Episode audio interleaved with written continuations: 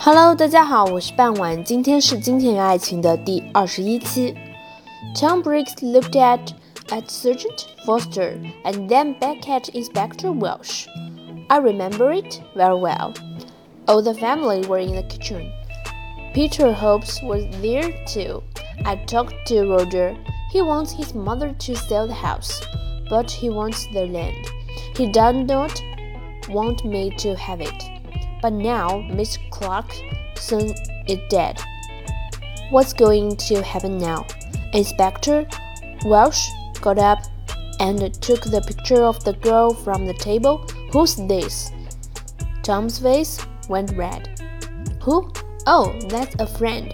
It's not. It was a long time ago. The two detectives walked back to the Clarkson house through the garden. It was beautiful, green, and quiet. Inspector Walsh felt tired and hungry. Who killed Molly? He knew the answer now, but he didn't to ask one or two more questions. Let's go, Sergeant, he said, and put on his hat again. Tomorrow is a new day. 好了，今天的内容就到这里结束了，我们下期再见。Thank you for listening. Bye bye.